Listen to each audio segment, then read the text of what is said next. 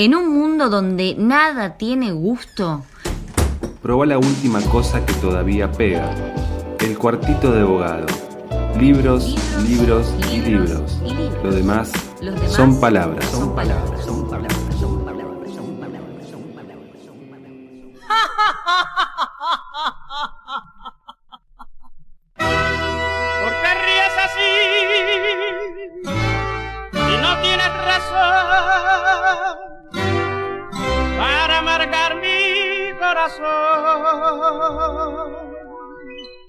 Tú sabes que te quiero y en el cuartito espero. Y como están, por supuesto, nos acompaña la tarde y ese momento de pausa, de reflexión, en el cual paramos la pelota imaginaria y nos ponemos a hablar de libros aquí en el cuartito de abogados, ese sector, esa sección del universo un tanto tendiente a lo ominoso eh, y eh, obviamente enfocado en hablar acerca de libros que a veces son novedades, a veces son proyectos más grandes de, de, autores que han realizado algo particular.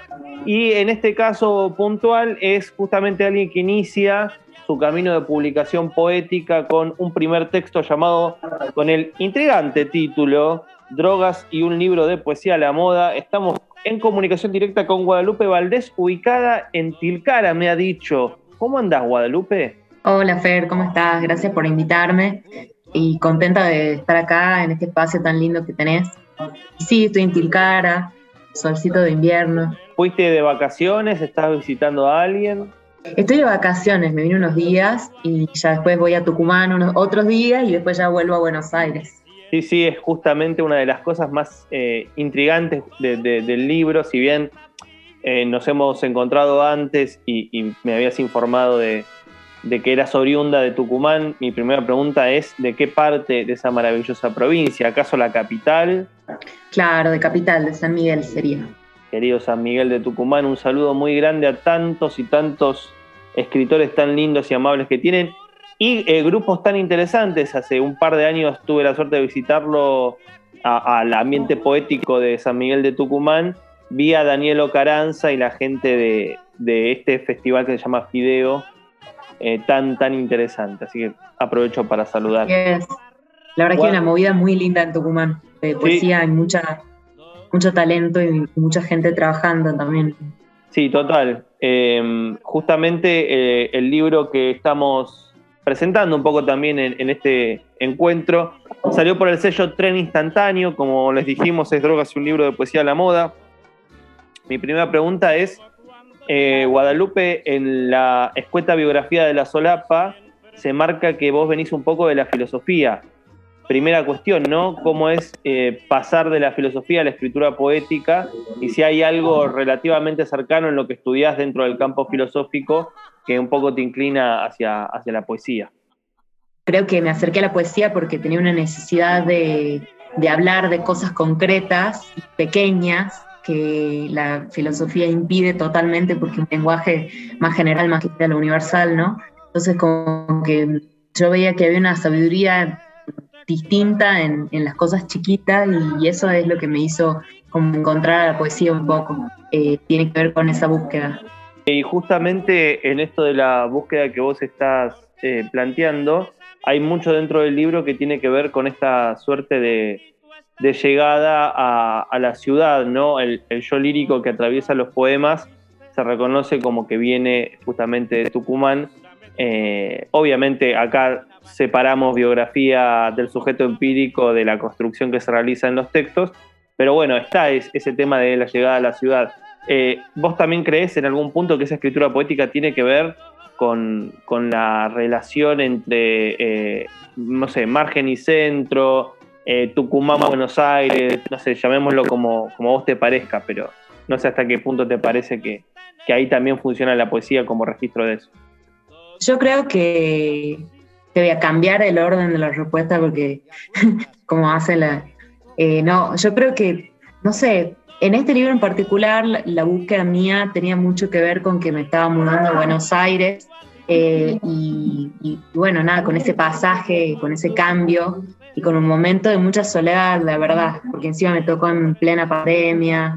Eh, entonces, estos poemas son de alguna manera un salvavidas, una estrategia de supervivencia este, para adaptarme a la ciudad eh, en ese momento que además fue tan difícil para todos, ¿no? Pero yo me, me, mudé un año antes de la pandemia a Buenos Aires y y el año pasado estuve como todo el tiempo diciendo, bueno, me, me, vuelvo a Tucumán, no me vuelvo, ¿qué hago, no? Y finalmente me quedé y, bueno, y escribí estos poemas como una manera de sobrevivir y también adopté una gata, este, qué sé yo, me mudé, eh, Almagro, cosas que tienen que ver con, eh, apropiarse de la ciudad o habitarla de una manera más, asentarse más en una ciudad, ¿no? Como que mi búsqueda estaba mucho en eso cuando escribí estos poemas, estaba como transitando ese momento y sin duda el libro, el libro va sobre esos temas, ¿no? Una de las cuestiones que, se marcan también en el libro tienen que ver con, no solo con lo cotidiano, sino con cierta idea de lo erótico, ¿no? Hay, hay una especie de, de, concentración sobre todo lo que tiene que ver con el sexo en la ciudad. Parece casi que estoy hablando de la serie de Sarah Jessica Parker, pero en este caso puntual es un tema que, que aparece muchísimo en muchos poemas, ¿no? ¿Cómo es trabajar con esa voz erótica? Porque también es una voz erótica si bien hay obviamente una tradición y un registro eh, dentro de, lo que podría llegar a ser la poesía de, más reciente acerca de lo erótico, sí me pareció que por ahí tenía un tono que no, no es mucho el que abunda, que no te diría trash, no es la palabra, sino como muy muy genital, ya casi no es tan erótico, sino que, sino que está a, dos minutos léxicos de, convertirse en casi pornográfico. Digo, ¿cómo, cómo fue tratar con ese tono? Eh, y si, si en algún punto era una exploración o era algo que ya tenías decidido, si apareció de repente.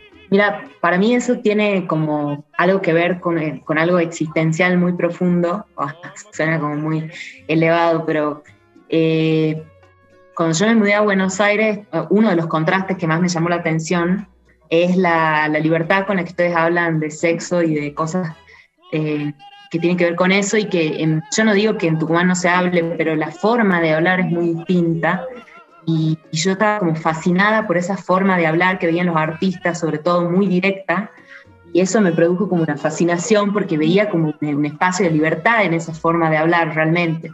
Particularmente me pasó con la lectura de Mariano Blatt, que me acuerdo, mira, me acuerdo que una de las primeras cosas que hice cuando, cuando llegué a Buenos Aires fue comprar ese libro, curiosamente, eh, y, la forma de, usar el lenguaje que tiene él, bueno, y muchos más, ¿no? Pero eh, como despojada, es, eso me pareció fascinante. Me pareció fascinante porque habla de la libertad que, yo estaba buscando también cuando entré a Buenos Aires. Entonces me conmovió doblemente de, de dos maneras esa, esa forma despojada de hablar, ¿no? Eh, yo creo que en Tucumán hablamos por debajo o de otra forma, un poco más con rodeos, y eso me, me, hacía sentir encerrada o aprisionada. Eh, bueno, y eso fue una de las cosas que encontré, estamos en Buenos Aires, eh, particularmente en el espacio de la poesía, ¿no? Eh, sé que es un poco audaz quizás, pero no sé, yo escribo lo que me sale y como lo siento en ese momento y no sé, que el lector juzgue o, no sé, o le encuentre otro sentido o lo que sea, pero, pero para mí la escritura es como un espacio de libertad y no quiero que nada se interponga en eso, por, por así decirlo, y como que lo cuido mucho a ese espacio tuve que trabajarlo mucho también, ¿no? Porque al principio como que me daba mucha vergüenza, eh, me costaba, pero bueno, no sé, trabajo de análisis, de, eh, de psicóloga, de introspección y de pensar, eh, realmente como que siento que me pude ir adueñando de esa forma de hablar y de decir las cosas, más directa y sin eufemismos, qué sé yo, como que por ahí iba en busca, por lo menos en este libro. Sí, justamente hay uno de, de los poemas en donde eh, el yo lírico trabaja muchísimo con el término eh, pijas, ya lo voy a encontrar, ¿eh? Obsesiva, ahí va, que es el, que uno de los poemas en prosa que hay en el libro, que justamente dice, desde que me despierto hasta que me voy a dormir, me visitan en distintos momentos. Bueno, obviamente no voy a leer todo el texto, pero está como esta construcción progresiva, dice... Eh, Dice, estiro los brazos, me desperezo, cierro los ojos, ahí está tu pija. Bueno, sigue el poema y dice, si sigo así al final del día, cuando vengas a visitarme, habrá demasiadas y ya no entrarán solo en mí. Me pareció muy interesante porque no tenía que ver con la marca de la genitalidad, sino que es casi como un juego con la palabra. Como que de repente el poema mismo se va llenando de, de la palabra hasta tal punto que medio que dice, bueno, si sigo así no va a haber espacio para que entre tu palabra, ¿no? La palabra del otro. No importa que sea pija, digo, hasta me, parece que es casi como relativamente anecdótico y tiene que ver con esto que vos decías. No, no, la palabra no es del escándalo, sino de, como de, trabajar con ese, con ese nuevo léxico que, te interesaba. Pero que en realidad... Me gusta, me gusta. Perdón. No, no, todo bien, todo bien. No, que, en realidad. Me gusta la. Sí, no, estamos cruzando. Estamos eh, en delay, no, dale, contame vos, contame vos. Me gusta mucho tu interpretación, fíjate que de ese poema no me habían dicho mucho en las entrevistas, no sé si porque los incomoda quizás, pero me encanta que lo hayas elegido y comparto, con, me gusta mucho esto que decís de las palabras y creo también que es un poema de amor, ¿no? Para mí es un poema de amor así. No, seguro. Eh, justo hablaste de Mariano Blatt y también hay una escena en otro poema en donde hay una especie de vocación del, del objeto amado que está en Boxer leyendo a Mariano Blatt. También me parece una escena muy interesante digo, hay como, como algo muy amoroso que, que, digo, no, no, no, nos quedemos para los oyentes que nos, están ahora escuchando, eh, como una forma de entrar al libro. Eh, no, nos quedemos solamente con la mención del término, sino que los invito a revisar justamente el trabajo que aparece en los poemas y que es lo que hace también interesante a, la escritura de Guadalupe.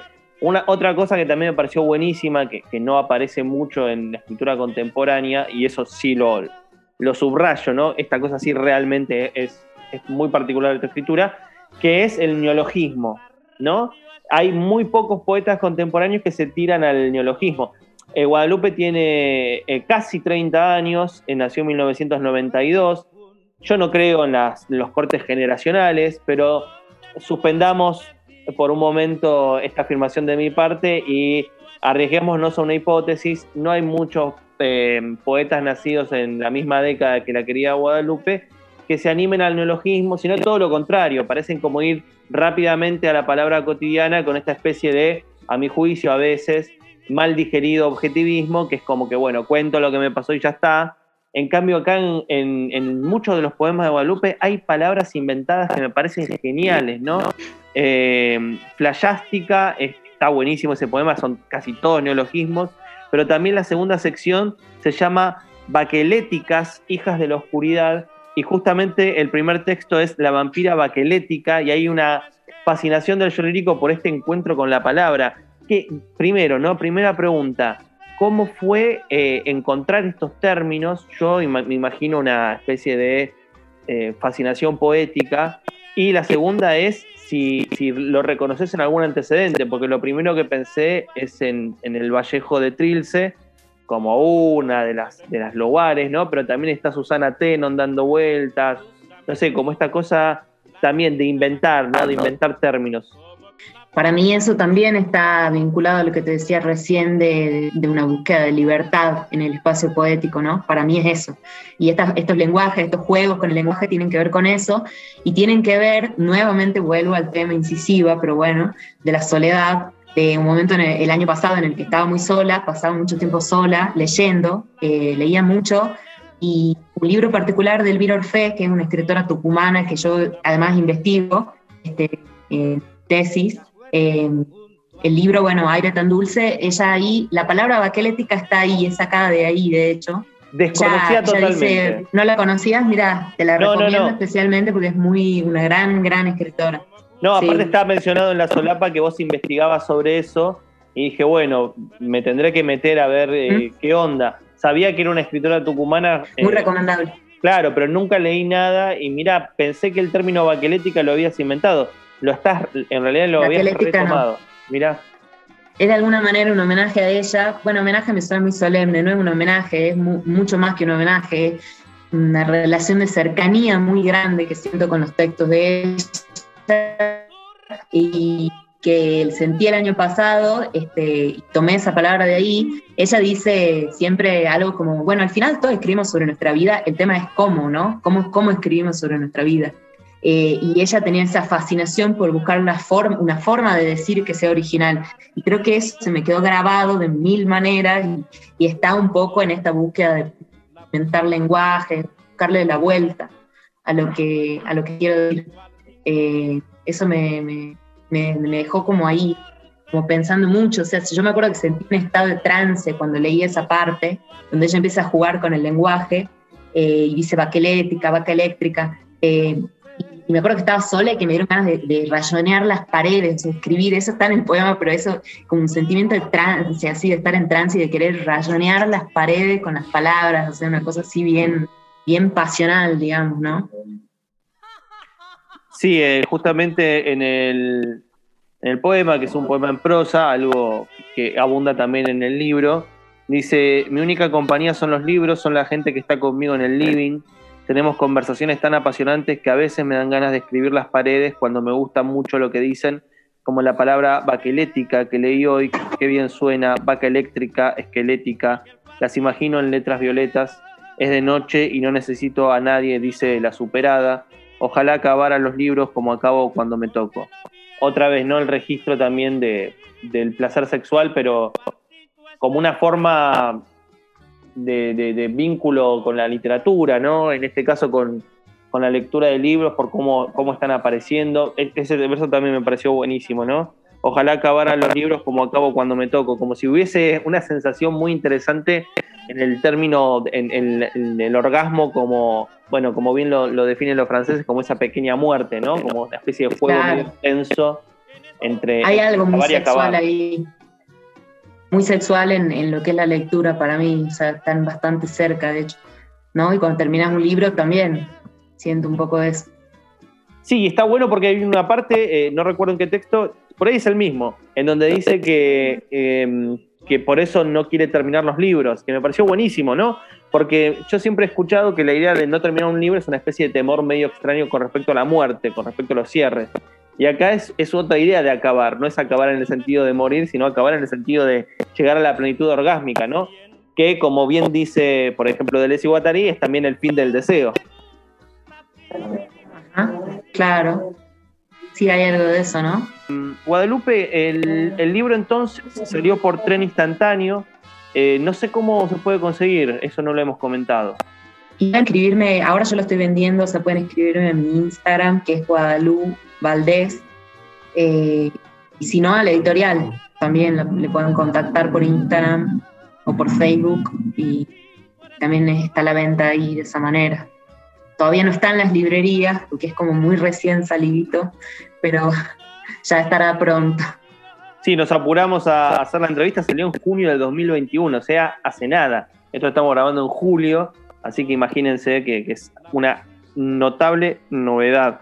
Eh, drogas y un libro de poesía a la moda. El John Lírico dice que llega a la ciudad y lo primero que hace es comprar drogas y un libro de poesía a la moda. ¿Qué es para usted, querida Guadalupe Valdés, la poesía a la moda a la que hace referencia ahí? Dijo Vlad ya, ¿no? Me imagino por dónde irá, pero bueno. Sí, bueno, mm, no sé, no quiero revelar eso, la verdad, ese secreto, que lo diga el, lector, ¿no? Que, que es un libro de poesía a la moda.